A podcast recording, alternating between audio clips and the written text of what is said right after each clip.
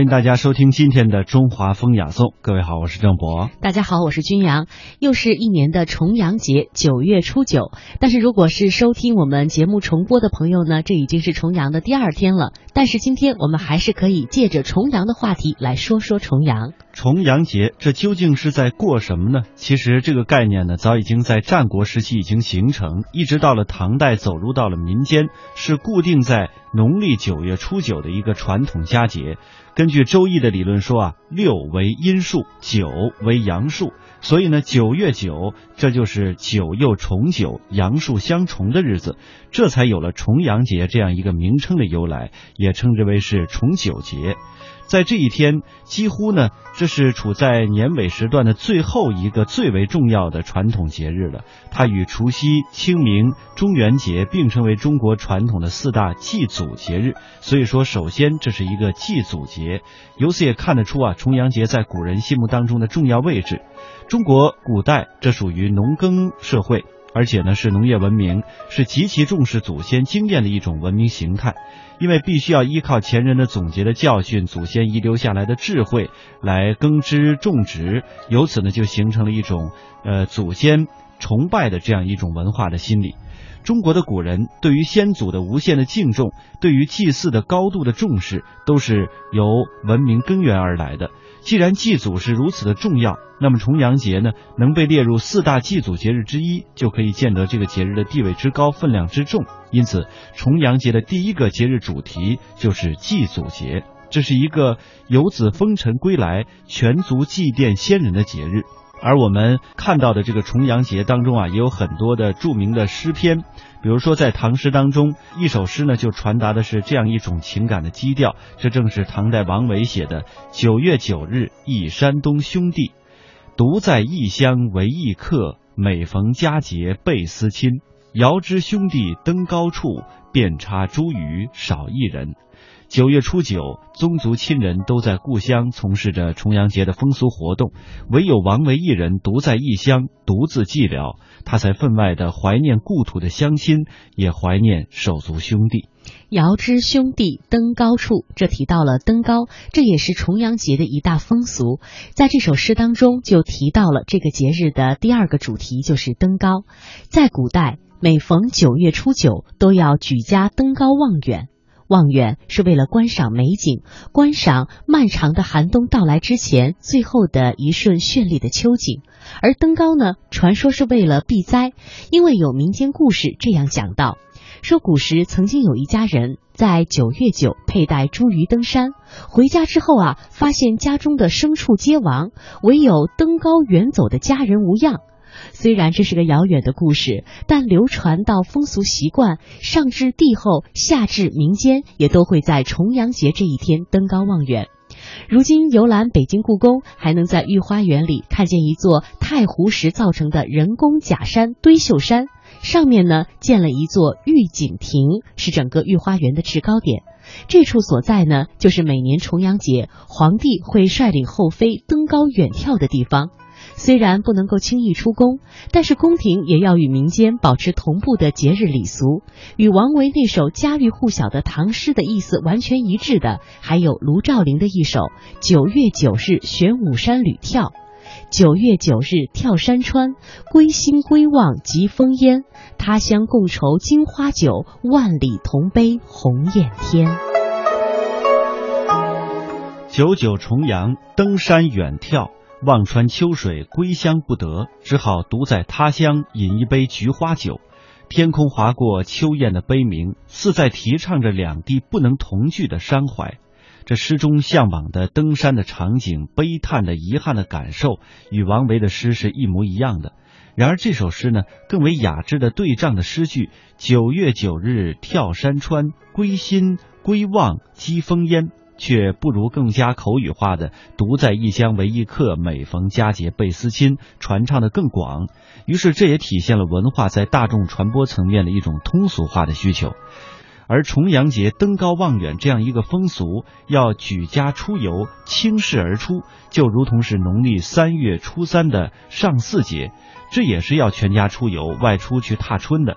如果说三月三的春游，这是在蛰伏了漫长一冬之后，于天清地朗的暮春之日舒筋活骨的话，这是踏青；那么九月九的秋游，就是在在要进入一季冬藏之前呢，于秋高气爽的暮秋之时，健身去病，登山辞青，全家人都要同在这一天迎来新的希望，释放活力。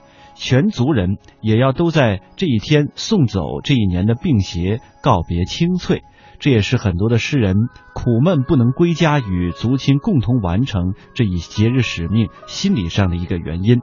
其实重阳节的登高远望，既是一种文体活动，也是一种哲学上的意味。这就是如同攀登路上的最后一座山亭，来的路呢有起有伏，而前路呢也需要后人再接再厉。第三呢，就要说到，这也是一个敬老节。杜甫有一首诗叫《登高》，虽然没有明说是重阳登山，但的确写的是秋末登台。他也写尽了一种寥落老态的悲哀。登高，杜甫。风急天高猿啸哀，朱青沙白鸟飞回。无边落木萧萧下，不尽长江滚滚来。万里悲秋常作客，百年多病独登台。艰难苦恨繁霜鬓，潦倒新停浊酒杯。如果不是行到暮年，活力无限、前途大好的中青年群体，确实很难了解沧桑老者那一份身体力不从心的叹息，生活希望沉沦的无奈。是像杜甫诗里描绘的那样。多病缠身，双鬓苦颜，落叶生哀，登台不迟。所以重阳节的第三个主题意义就凸显了出来。重阳节也是敬老节，九是数字当中最大的，九是久久长久的谐音，因此九上加九，九九重阳就有了长长久久、长寿尊贵的隐喻在里面。重阳节由此呢有了为老人祝寿吉祥的节日寓意。形容人到晚年最常见的，可能就是李商隐的那一首大家都熟悉的诗：“夕阳无限好，只是近黄昏。”另外呢，他还有一句非常经典的诗句：“天意怜幽草，人间重晚晴。”刘禹锡在诗里有一句老当益壮的话：“莫道桑榆晚，为霞尚满天。”夕阳散发余热，人间看重晚晴，桑榆晚景幸福，这都是非常美好而温暖的景象。尊亲孝亲应该是任何家庭里永恒不改的话题，敬老爱老，这是任何社会当中体现文明的标度。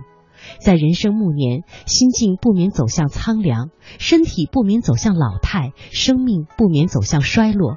但是，依然可以有夕阳无限好的另外一种人生状态里的美，依然可以有微霞上满天的另外一份璀璨的光华绽放给人间。那是蓬勃的朝阳不及的大器晚成，是正午的日头不懂得成熟厚重。处在一年的秋尽，行至岁末的重阳，如同经过了一天的运转，行至暮时的夕阳，提醒着人们去关爱、去感谢、去敬重那些经历一生奉献、行至晚年的老者。重阳节，落木萧萧下，群芳纷纷谢。此时只有菊花盛放傲人的娇姿，独揽天地之秋意。所以，当中国文化当中提起重阳的时候啊，就必然与菊花紧密的相连。比如说，孟浩然唐诗当中写的“待到重阳日，还来就菊花”，与友人把盏对菊，共话重阳。而李清照的宋词当中也写到了“佳节又重阳，玉枕纱厨，半夜凉初透。”东篱把酒黄昏后，有暗香盈袖。莫道不销魂，帘卷西风，人比黄花瘦。清冷孤绝，一人挨过，他也要把酒菊花丛，愁饮菊花香。所以呢，在独属于菊瓣长长的重阳深秋当中，菊花与重阳的活动是形影不离的。重阳与菊香这种也是融为一体的。重阳这是一个赏菊的节日。而菊花呢是属于重阳的主角，因此重阳节的第四个节日主题，这就是菊花节。中国人非常喜爱植物，绝不仅仅是贪图它的芳姿本身，而是看重植物所承载的一种文化内涵，是爱那一层文化专属于植物本身的一种文化标签。比如说，我们经常会提到梅兰竹菊这四君子。如果爱梅，是爱它的寒梅傲雪的傲骨；爱兰，是爱它空谷幽兰的幽情；爱竹，是爱它咬定青山的坚劲；而爱菊呢，是爱它人淡如菊的淡然。所以，菊花的第一个文化标签、人格属性就是人淡如菊的君子之风，就像元稹的唐诗当中写的那样。元稹菊花，秋丛绕舍似陶家，遍绕篱边日渐斜。不是花中偏爱菊，此花开尽更无花。世人将居所周边都种满了菊花，在黄昏时分格外的香舞金秋。他说：“不是我毫无理由的偏爱菊花这一种，而是因为它是大自然最后的一丛收官之作呀。菊花是最后的一捧盛放的芬芳。”菊花不争于百花之前，礼让于春夏之后。正如一位温良恭俭让的谦谦君子，人们重阳赏菊，是赏那一份高洁淡雅的君子风范。此花开尽更无花，亦有一种先抑后扬、后来居上的稳中求胜。夫唯不争，故天下莫能与之争。清静无为，有时候是一种更为智慧的有为。中国古代为政讲究的是垂衣而治，无为而治，正是这种道理。其实人们爱菊呀，皆是从陶渊明爱菊而来的。在陶渊明的意象传递当中，菊花是一种隐逸出世的人格形象，是一种世外桃源的理想代表，是一种道法自然的天性象征。所以他的饮酒诗里说：“采菊东篱下，悠然见南山。”他的《归去来兮辞》里说：“三径旧荒，松菊犹存。”菊花是他远离功名利禄的远山，是他陶冶天然真性的田园。因此，菊的第二重身份属性、人格标签就是隐者之风。菊花寄托着人们的一种出世的情怀。每个中国文人的人生都是以儒家思想作为进阶指导，要事不可不宏志，任重而道远；要先天下之忧而忧，后天下之乐而乐；要担当起积极有为的入世情怀。而每一个中国文人的内心深处，也都有一片桃花源，是存放出世精神的沃土，是盛开在心田当中，独属于自我调养性情的后花园。在那里，他们也向往做一个无忧无虑、不理尘世的隐士，可以自得其乐，可以抱朴怀素。人生前方奋进有为，担当天下的入世情怀，与心灵后方清净无为、超越社会的出世精神。共同支撑起了中国人完整而丰富的文化人格，也协调平衡着中国人的进退得失，健康着中国人的心理构成。重阳节这个仿佛黄昏色调浸染秋意菊香的节日，是祭祖节，是登高节，是敬老节，是菊花节。在祭祖心理和敬老意识当中，有人间重晚晴的生命情怀。在登高望远和菊韵秋香里，有暗香盈袖的生活诗意；而在我言秋日胜春朝的重阳节，更可以有一份晴空一鹤排云上，便引诗情到碧霄的壮志豪情与天高地阔。最后呢，就让我们在最为达观的一首重阳词里来收尾重阳。《采桑子·重阳》毛泽东。人生易老天难老，岁岁重阳。今又重阳，战地黄花分外香。一年一度秋风劲，不似春光胜似春光。辽阔江天万里霜。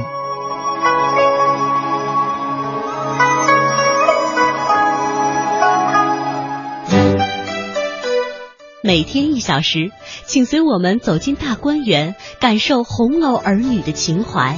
每天一小时，随我们坐进白鹿书院，听朱子的治家格言。每天一小时，可邀李白品美酒，白居易赏梅花。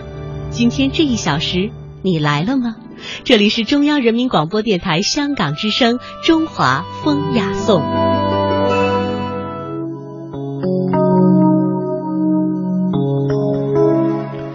说过了重阳节，在接下来的这个板块当中呢，我们仍将跟随着《文明之旅》这个节目当中的一段录音，来继续了解北京城地名背后的一些故事。在我们日常生活当中呢，有一类名称我们经常会用到，但是很少很少有人会去想它背后的文化内涵以及它的来历究竟是怎样的。这就是我们说到的地名。那说到地名呢，在全中国的很多城市当中，北京城的地名算是比较有特点的。接下来呢，我们将听到的是北京地理学会的秘书长王悦教授解读的，在北京城当中的很多地名，它的来历究竟是怎样的？这么多地方带门字，是过去最早是真有门吗？还是这个门代表是另外一个意思？嗯，过去是真有门的。这个中国人呢，很讲究门，门是门面，是等级的。这个表示城门，您刚才说的，比如是东直门、西直门，那么过去确实有城门，但是把城墙给拆了，所以这个门就没有了。你看，那现在我们那德胜门还有一个那城楼的样子。对，到晚上要要关门的，要关城门的。接下来呢，我们在游一个城市的时候啊，要逛一逛它的主要大街。我们来看看北京城最主要的大街，全国最文明的大街是哪条大街呢？王府井，王府井大街，王府井这三个字的由来是从哪儿来的？这条大街上真的有一座王府吗？这条大街不仅有王府，也有井。这个王府井的来历呢，是朱棣迁都北京以后，他要求呢，就是建建北京的时候呢，完全按照南京城的规制，嗯，就是南京城有十王府。当时这个朱元璋的时期呢，南京正是有十个王爷，就是住在这十王府。嗯，所以北京这个建都的时候呢，这个朱棣也建一个十王府。这个王府很大，有九千多间房子，但是没人住。嗯，大概我统计也就四位王子住过，而且两个还是囚犯，都住了几天。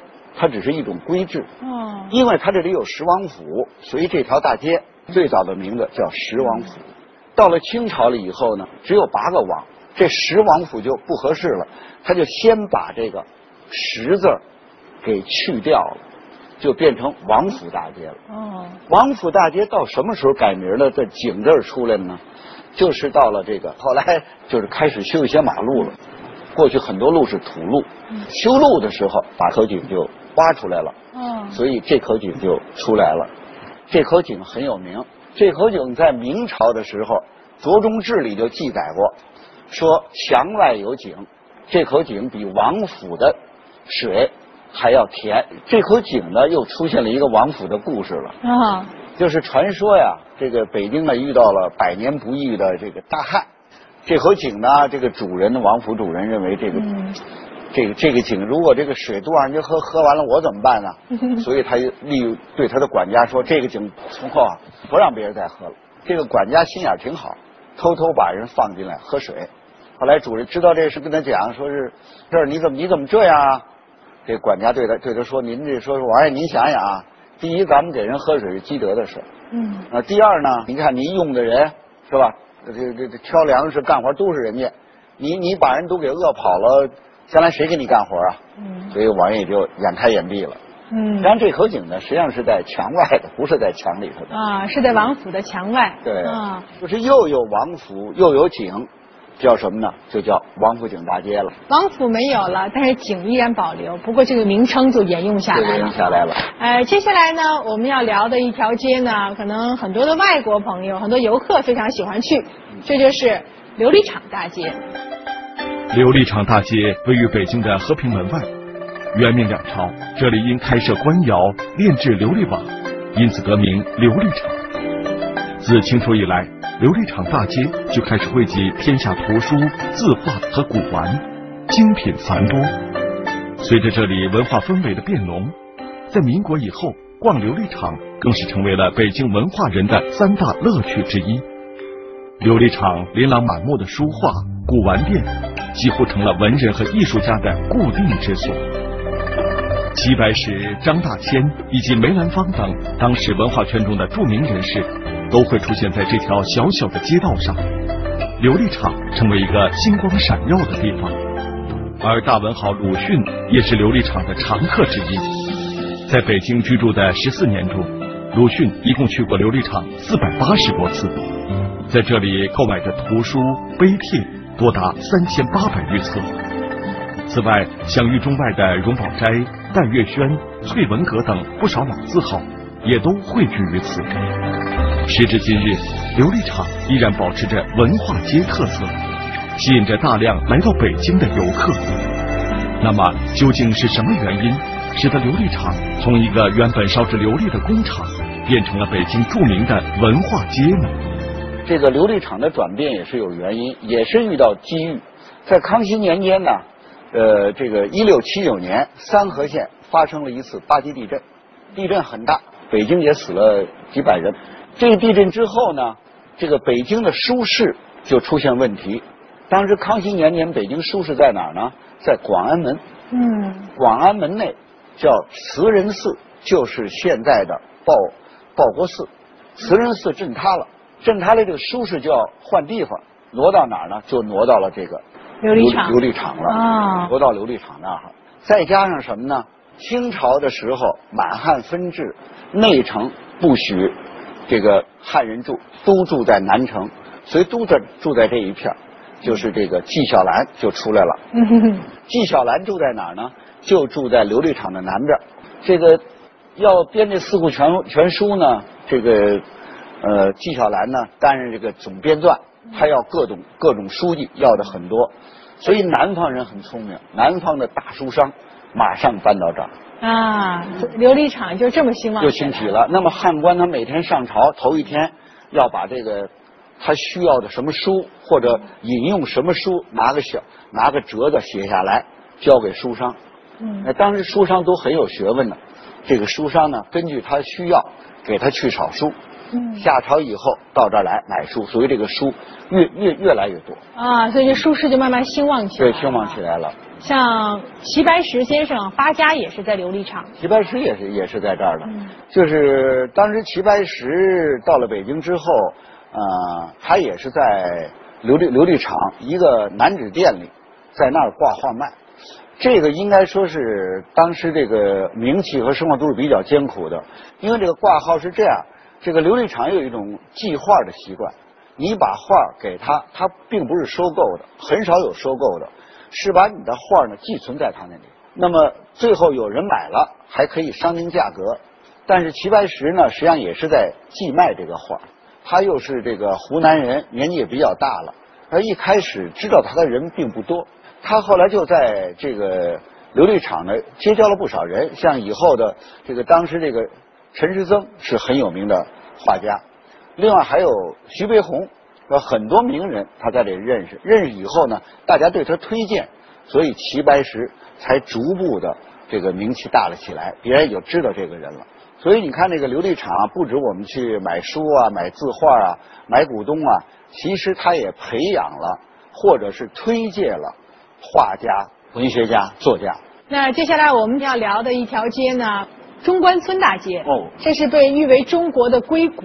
在古代，中关村这个地方，它是做什么的呢？中关村呢，这个地区呢，它原来是名不经传，就是很小一个村落，大概也就是十几户。到解放前，最多说四十户人家，有太监的坟，所以这里呢，早期的时候叫中关，按北叫官儿，当官的官。哦，中关村原来的关不是现在关门的关，是官员的官。官员的官，中官什么意思呢？早期的时候管太监叫中官。实际上，这个看着电视里头，咱们看啊，这个太监都是很很恶的啊，还能够武打，本事很大。实际上，这个太监很苦的，他因为家里很穷，呃，最后怎么办呢？是一条出路，跟人商量好卖给人家了，把孩子卖个净身。去当太监是很苦的，到了年老了怎么办？没有人管，又没有子女，但是太监可以退休，有病了或者是上面不要了，他可以出来。出来靠谁呢？就有一些大太监，有钱的，他买一块义地，就是中关村的北边这边也有一块太监的太太监的墓地。他干什么呢？一个是伺候那个给人当差伺候这个大太监，还有什么呢？就是给人家看坟。哦，到时候这个祭拜是做这样的。所以这里呢，早期的时候叫中官就是什么时间这个中官叫了这个中官了呢？嗯实际上是什么呢？实际上这是一个语言的这个雅化问题。嗯，这个有人也讨论，说是其中还有一个小故事，说科学院呢最早就是解放后啊这一块要要搞科技园，所以这个中科院开始进驻。有人说是什么呢？说是在中关村这个科学院建立的时候啊，让这个办公室你给我印信封去，这个信封写什么呢？就写中官，当然还是当官的官，是吧？中关村。嗯，这个这位也没听清楚，呃，或者听了别人了，他印成开关的关了，啊呃，印成中关村了，所以这么这么叫的啊，就约定俗成呃，约定俗成。实际上并不是这样的，应该说呢，就是民国时期，在这个编写地图的时候，已经不用当官的官了，哦已经用开关的关了。但是改了之后呢，根据雅化这中关，是不是我我想可以理解为，这个中关村是一座这个中国最为关注的科技村。可以这么来理解。啊，半点之后，欢迎大家继续停留在中华风雅颂。接下来的时间，我们将通过一个专题节目来继续说说重阳节。重阳节又叫登高节，在这一天呀、人们往往是登高远望，思念亲人。正如诗中所说：“每逢佳节倍思亲”，说的就是重阳节。那么重阳节是怎么来的呢？原来啊，在咱们国家古代，把九这个数字称为阳数，啊，阴阳的阳，数字的数，阳数。农历九月初九，那就是两九相重，都是阳数，因此就被称作是重阳节。那么关于重阳节有着怎样有意思的故事呢？今天的节目，宝木就跟您聊一聊重阳节的传说故事。在东汉时期呀、河南汝南县里有一个小孩叫做恒景，父母都没了。这小恒景呢，就跟着爷爷一起生活。爷爷呢也很疼这小孙子恒景，总是告诉他多吃点啊，别饿着；多穿点，别冻着。但是这爷爷自己呢，爱吃不爱动啊，所以就比较胖。话说有一天呢，恒景给爷爷捡来一个蛋，啊，就问爷爷：“爷爷爷爷，您不是爱吃鸡蛋吗？我给您捡来一个大个的，你看。”爷爷拿过来一看，哎呦，是挺大的，就跟小孙儿说了。这可不是鸡蛋呀，我看大概是鹅蛋。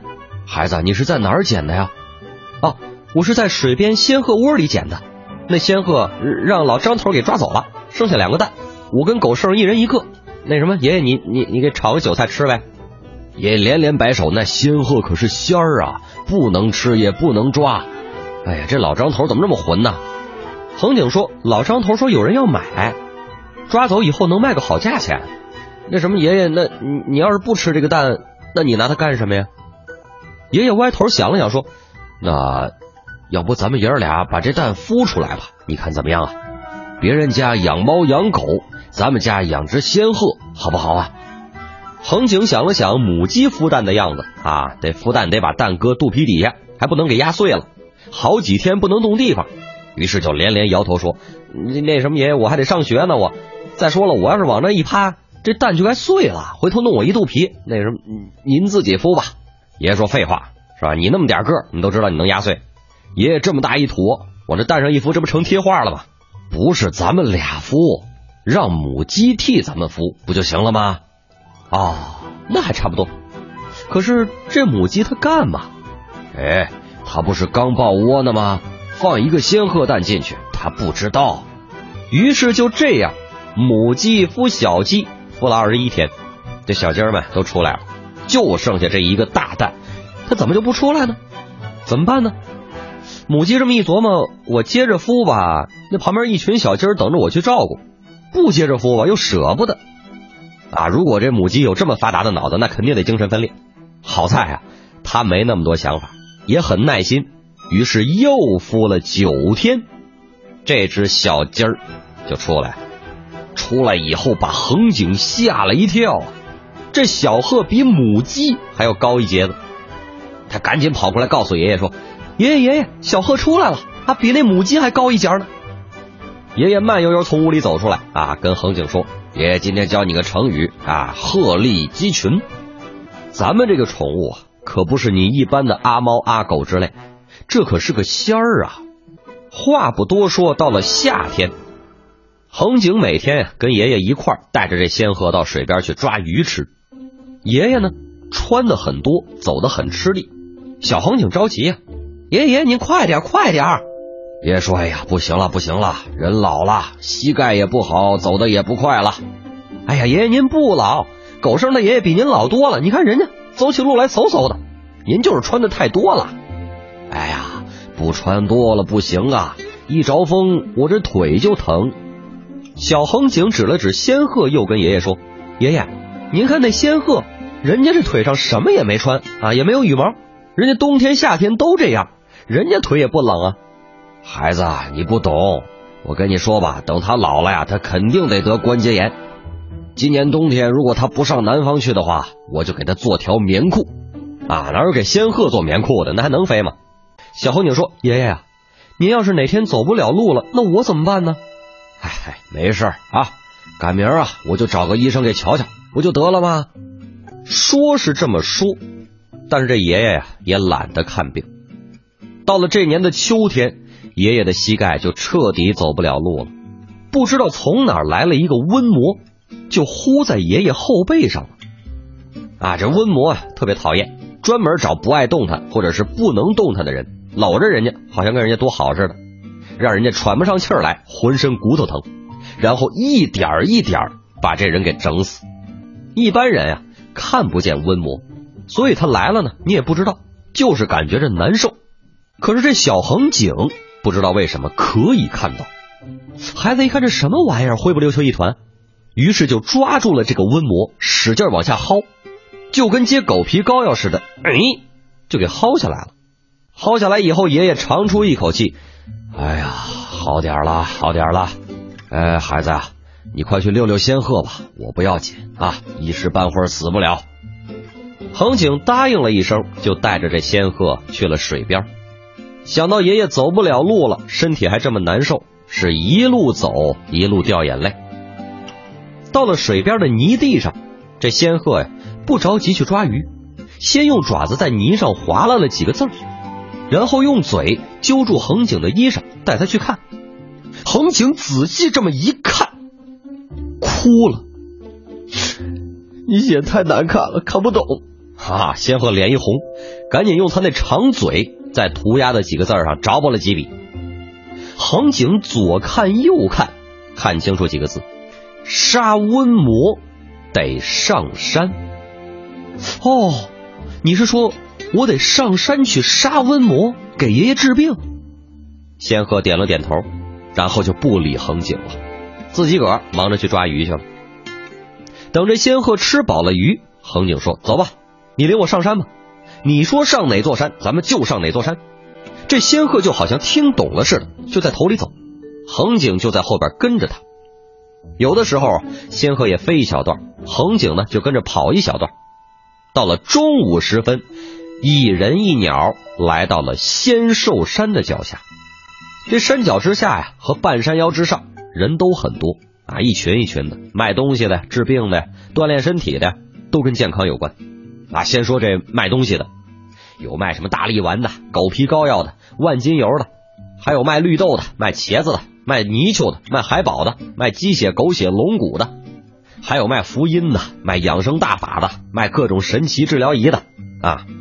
再说治病的，有什么点穴拔牙的、眼里拔虫的、气功透视的啊？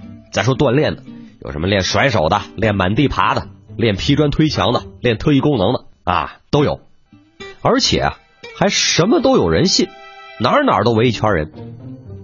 恒景非常好奇，就想过去看看。仙鹤摇了摇头，嗯嗯嗯嗯嗯，哦，懂了。小恒景一想，这仙鹤是不让我看，那走吧。这二位就继续往上走。小恒景这一路是水米未沾唇，肚子饿得难受。可是想到爷爷现在一个人在家，又有瘟魔欺负他，等着他回去解救，就来劲了，腾腾腾腾往山上跑啊！等这二位到了山顶，发现了另一个世界，一个蔚蓝色的火山湖，几只悠闲的仙鹤，还有一个农民模样的人在练剑。恒景仔细一看，这个人耍的是一根木头剑，一个人前后左右的拦挡劈刺，就好像有一个看不见的对手一样。恒景回头看看仙鹤，仙鹤使劲冲他点点头。嗯，哼唧完了以后，就找别的仙鹤玩去了。哦，懂了。小恒景说：“原来这儿还有你的小伙伴呢。”紧走两步，来到练剑之人的面前。呼哧带喘的给这大爷鞠了一躬。哎，大爷，您能告诉我，我怎么才能打死瘟魔，救我的爷爷吗？大爷一看来了个小孩，于是就停了下来，看了看恒景。瘟魔是不能一剑杀死的，要慢功夫。我练的剑叫桃木太极剑，可以杀死瘟魔，可是得要生病的本人练，坚持一段时间。最后才能杀死瘟魔呀！恒景一听就着急了。可是我爷爷现在连门都出不了，怎么能到这山上来练功呢？哎呀，再不治他恐怕就没命了。大爷，您救救他吧！哎，不怕，你先来学了剑，过一阵子在家里边再交给你爷爷也是可以的。我先教给你两招，先不让瘟魔抓住你的爷爷。你下山以后，摘一大捧茱萸，一大包菊花。这茱萸的气味，瘟魔特别不喜欢。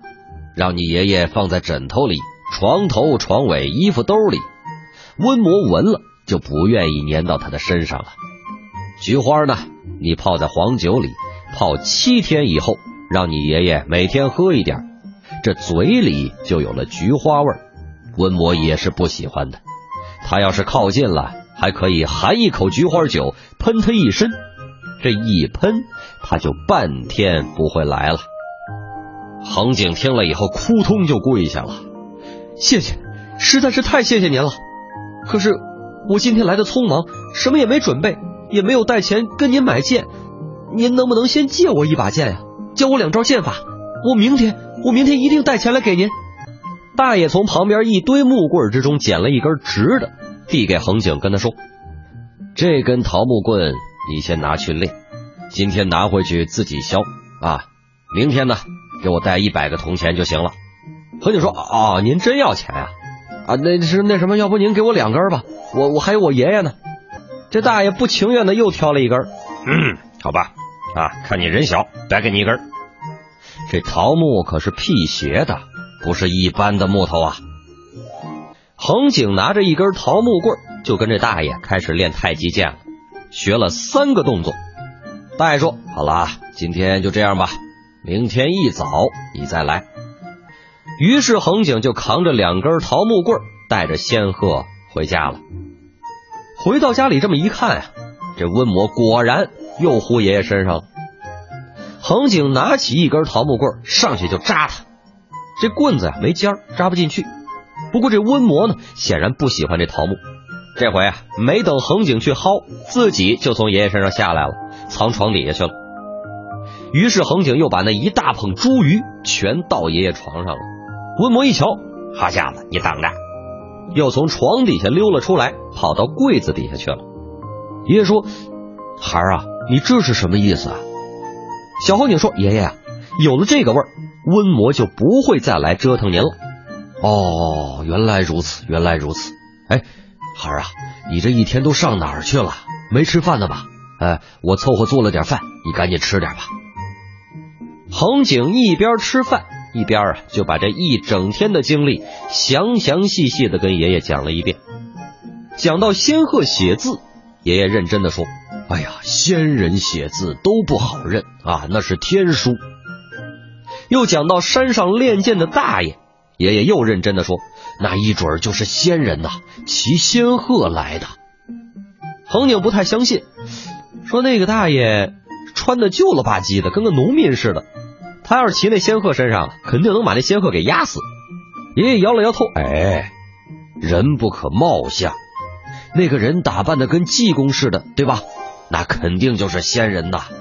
穿的越破烂，他的法力就越大。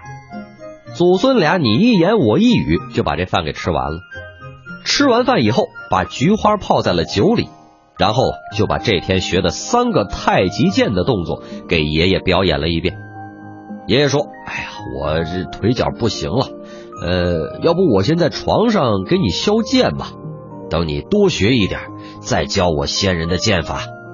到时候就是我腿再疼也要练。”于是这一老一小啊，就全都坐在床上削这桃木剑。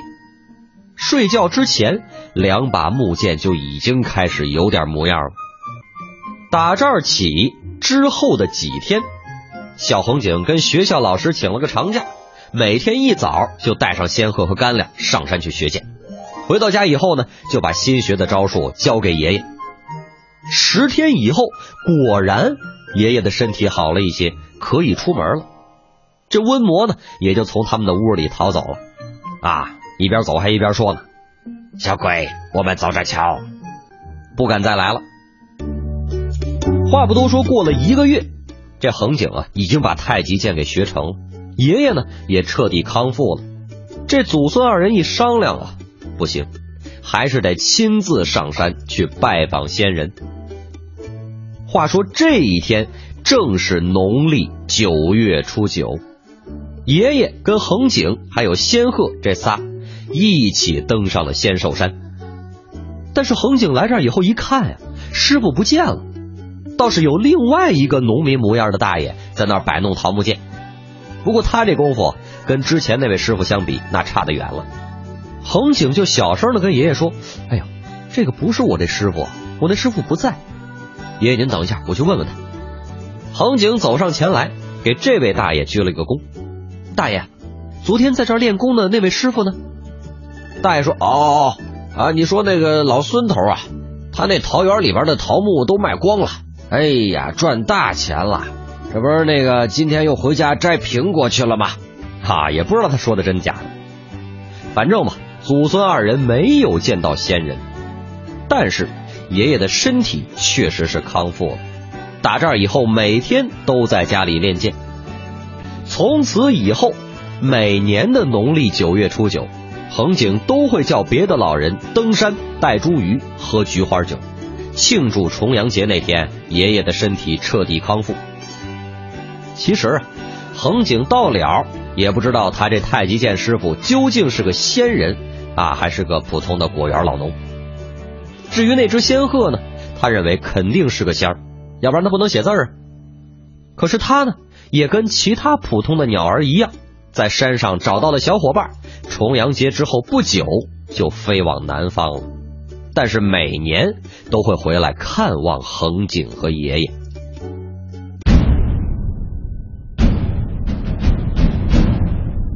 今天是农历九月初九，重阳节。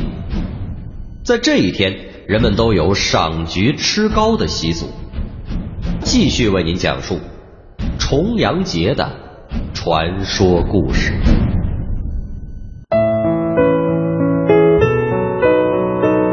九九重阳，这个九字和长久的久字是同音的，而九呢在个位数字之中又是最大的，所以就有长久长寿的含义。况且秋季也是一年收获的黄金季节，重阳佳节寓意深远，所以人们对这一传统佳节历来有着特殊的感情。唐诗宋词之中也有不少描述重阳的诗句佳作，比如说白居易的《重阳席上赋白菊》，就这样写道：“满园花菊郁金黄，中有孤丛色白霜。还似今朝歌舞席，白头翁入少年场。”庆祝重阳节的活动也是多彩浪漫的，一般包括出游赏景、登高远眺、观赏菊花、遍插茱萸、吃重阳糕、饮菊花酒等等活动。根据史料记载，这重阳糕又叫做花糕、菊糕或者是五色糕。九月初九天明之时，以片糕搭儿女头额，口中念念有词，祝愿子女百事俱高。这是古人九月做糕的本意。讲究一些的重阳糕要做成九层啊，就像一个宝塔一样。那上面还要做成两只小羊，以符合重阳之意。有的呢，还在重阳糕上插一小红纸旗，并点上蜡烛灯。这个呀，大概是用点灯吃糕代替登高的意思，用小红纸旗儿代替茱萸。重阳佳节也正是一年中的金秋时节，菊花盛开。相传，赏菊以及饮菊花酒起源于晋朝大诗人陶渊明。我们都知道，陶渊明是以隐居出名的。以诗出名，以酒出名，另外也以爱菊出名。后人效仿，于是就有了重阳赏菊之俗。旧时文人士大夫还将赏菊与宴饮结合，以求与陶渊明更加接近。北宋京师开封，重阳赏菊之风盛行。当时的菊花就有很多的品种，是千姿百态。民间呢，还把农历九月称为菊月，在菊花傲霜怒放的重阳节里，赏菊就成为了节日的一项重要内容。到了清代以后，赏菊之习尤为昌盛，而且不仅限于九月初九，但仍然是重阳节前后最为繁盛。而重阳节插茱萸的风俗，在唐朝的时候就已经很普遍了。因为古人认为呢，在重阳节这一天插茱萸可以避难消灾，或者佩戴在手臂之上，或者作为香袋把茱萸放在里边佩戴，还有的呀把茱萸插在头上。这个习俗在晋代葛洪的《西京杂记》之中就有所记载了。除了佩戴茱萸，人们呀也有头戴菊花的，唐朝的时候就已经如此了，历代盛行。清代北京重阳节的习俗是把菊花枝叶贴在门窗之上，用来解除凶讳，以招吉祥。到了新中国成立之后，重阳节的活动充实了新的内容，也被赋予了新的含义。一九八九年，我国把每年的农历九月初九定为老人节，每到这一天，都成为了人们尊老、敬老、爱老和祝老的老年人的节日。传统与现代巧妙的结合，全国各地都会组织老年人登山秋游，开阔视野，锻炼身体，以培养人们回归自然、热爱祖国、大好河山的高尚品德。